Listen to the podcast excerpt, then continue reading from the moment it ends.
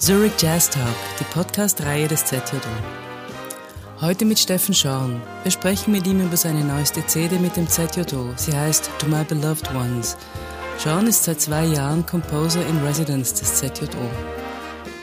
Das Interview führte Susanne Loacker, für die Aufnahmen war Pablo Faginetto zuständig. Die Leitung hatte Bettina Ullmann. Wir danken dem Musikclub Mehrspur und der ZHDK der Zürcher Hochschule der Künste für die angenehme Zusammenarbeit. Ja, Steffen, wir plaudern heute über die neue CD, die rausgekommen ist, die ihr taufen wollt. Ähm, to My Beloved Ones. Ich frage dich jetzt nicht, wer das alles ist. Ich möchte lieber wissen, die dritte in der Trilogie Abschiedsschmerz, Erleichterung. Wie viele Seelen sind gerade so in deiner Brust? Es ist eigentlich eine Seele, riesengroße Freude. Äh, dass jetzt sozusagen das letzte der drei Babys oder vorerst letzte, das letzte der Trilogie erstmal fertig ist, fühlt sich wahnsinnig gut an. Ähm, ich freue mich auf das Konzert und ich freue mich vor allem auf das Ergebnis, wie toll das geworden ist. Wenn du auf den Prozess zurückschaust, also auf die Entstehung dieser CD, was waren so für dich die tollsten Momente? Also der tollste Moment war natürlich eigentlich mit der Band im Studio zu sein. Ähm, das war natürlich wie schon mehrmals in unserer gemeinsamen Zeit an meinem Geburtstag. Das allererste Konzert, was wir zusammen gemacht hatten bei der Eröffnung des Mehrspurclubs, war mein 47. Geburtstag und 2020 haben wir meinen, weiß nicht, 52. glaube ich oder 51. gefeiert, sozusagen ein Tag rein und ein Tag raus. Und was gibt Schöneres, als mit einer Big Band und dem ZJO im Studio zu sein? Das war eine fantastische Erfahrung.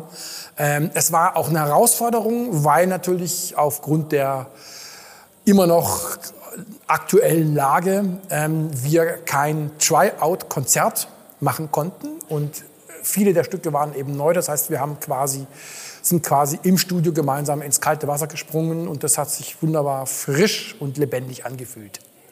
Was ist der Vorteil von dieser Art von Vorgehen? Also was, wenn du die CD jetzt hörst, äh, was, was an dieser CD sagt, dass das gut geklappt hat, dieser Sprung ins kalte Wasser?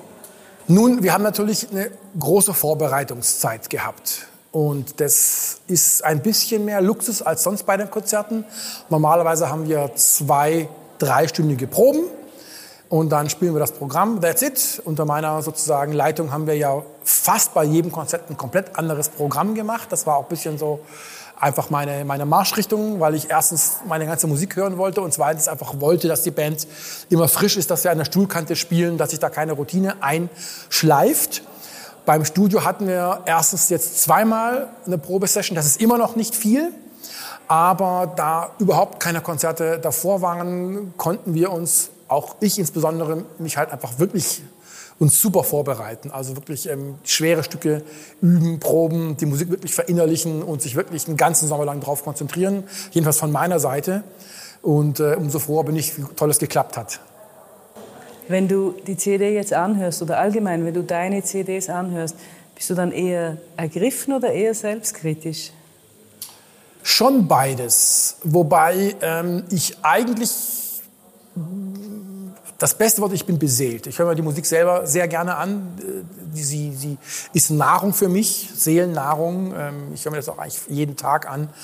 Und ähm, die selbstkritische Phase ist eigentlich im, Entstehungsprozess krasse. Also natürlich auch beim Aufnehmen, beim Proben, äh, ähm, auch im Mischungsprozess. Der Mischprozess ist auch sehr aufwendig, sehr akribisch gewesen.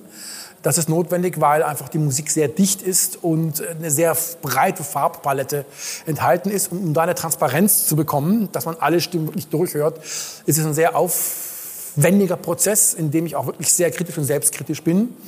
Wenn man es dann hört, gibt es immer Sachen nach einem Jahr, okay, man hätte hier das und das noch machen können, aber im Großen und Ganzen ist das im, im Prozentbereich. Also ich bin wirklich voll und ganz zufrieden und stehe hinter der CD und den drei CDs.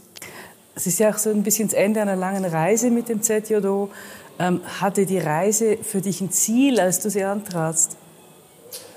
Also, als ich sie antrat, hatte ich eigentlich sozusagen jetzt kein Ende oder Zwischenstopp im Ziel, sondern mein Plan war einfach, okay, ich mache einfach alle meine Stücke fertig in den nächsten so und so vielen Jahren. Und ähm, jetzt hat sich einfach zeitmäßig ergeben, dass ich das so in dem Tempo nicht mehr weitermachen konnte. Deswegen ist es für mich erstmal eine Zäsur, aber eigentlich kein Schluss. Ne? Also es ist irgendwie Du bleibst uns erhalten sozusagen. Ja. Wir bedanken uns für das und auch fürs Gespräch sehr herzlich. Danke dir, Steffen. Gerne.